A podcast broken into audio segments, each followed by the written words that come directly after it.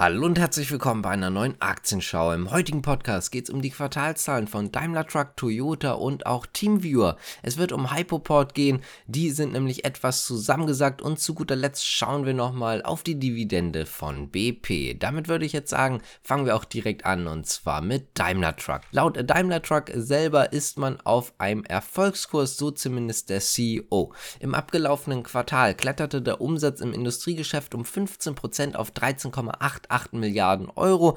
Im Industriegeschäft konnte man auch ein bereinigtes EBIT von 1,363 Milliarden Euro erreichen. Der Konzerngewinn stieg auf 1,004 Milliarden Euro nach 946 Millionen Euro. Man verdiente je Aktie 1,11 Euro nach 1,12 Euro im Vorjahreszeitraum. Übrigens, der Auftragseingang ist etwas zurückgegangen und zwar um 13% auf 96.936 Fahrzeuge. Die Analystenschätzungen, die ersten, die dazu reinkamen, haben sich nicht groß geändert. RBC bleibt weiterhin bei Outperform mit einem Kursziel von 53 Euro. JP Morgan bleibt weiterhin bei Overweight mit einem Kursziel von 48 Euro. Damit kommen wir jetzt auch zu Toyota. Die konnten nämlich wieder deutlich besser verdienen. Im ersten Geschäftsquartal, das bis Ende Juni ging, konnte man im Jahresvergleich das operative Ergebnis um 94% steigern und zwar auf 1,12 Billionen japanische Yen. Das sind umgerechnet rund 7,2 Milliarden Euro. Man hatte in den ersten drei Monaten weltweit 2,3 Millionen Fahrzeuge abgesetzt. Das sind rund 16% mehr als noch im Jahr zuvor. Der Umsatz kletterte im Übrigen um nahezu ein Viertel auf 10,5 Billionen Yen. Unter dem Strich Strich fuhr man mit 1,31 Billionen Yen einen ganz netten Nettogewinn ein, mit einem Plus von 78 Prozent. Übrigens, die Prognosen für das laufende Geschäftsjahr wurden nochmal bestätigt. Dann kommen wir jetzt einfach mal zu Teamviewer. Die haben nämlich ihren Ausblick bekräftigt.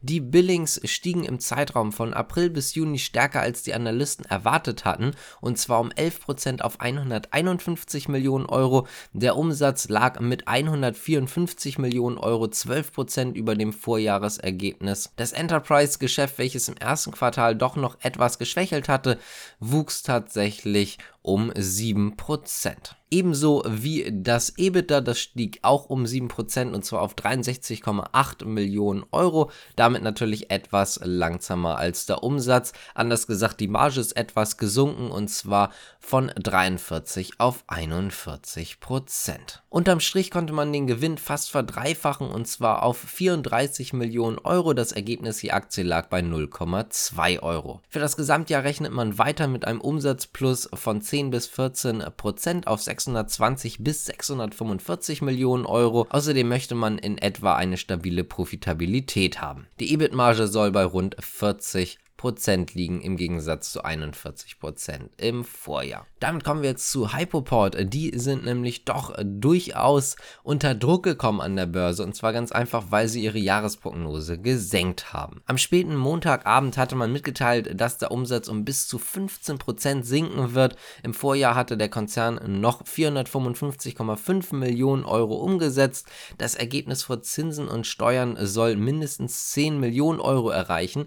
Das ist auch um einiges weniger, als man tatsächlich im Vorjahreszeitraum gemacht hat. Im Worst Case 60% weniger, denn im Vorjahreszeitraum lag das EBIT noch bei 24,7 Millionen Euro. Da muss man aber auch noch dazu sagen, dass die Prognose nur dann gilt, wenn die noch verhaltene Marktentwicklung im privaten Immobilienfinanzsektor leicht sich wiederbelebt. Das heißt also, man müsste schon auf jeden Fall damit rechnen, dass es insgesamt auf dem Markt besser wird, ansonsten könnte es noch schlechter werden. Im zweiten Quartal sah es auch einfach ziemlich schlecht aus. Die Erlöse sind um fast ein Drittel auf 85 Millionen Euro abgesackt. Das EBIT rutschte von 13 Millionen Euro plus auf minus 2,5 Millionen Euro ab. Und damit kommen wir jetzt auch zur letzten Nachricht und zwar zu BP, denn die werden ihre Dividende wieder erhöhen. Und zwar von 6,006 Cent im Vorjahreszeitraum auf 7,72 Cent im nächsten Quartal. Außerdem wird es im dritten Quartal noch einen Aktienrückkauf geben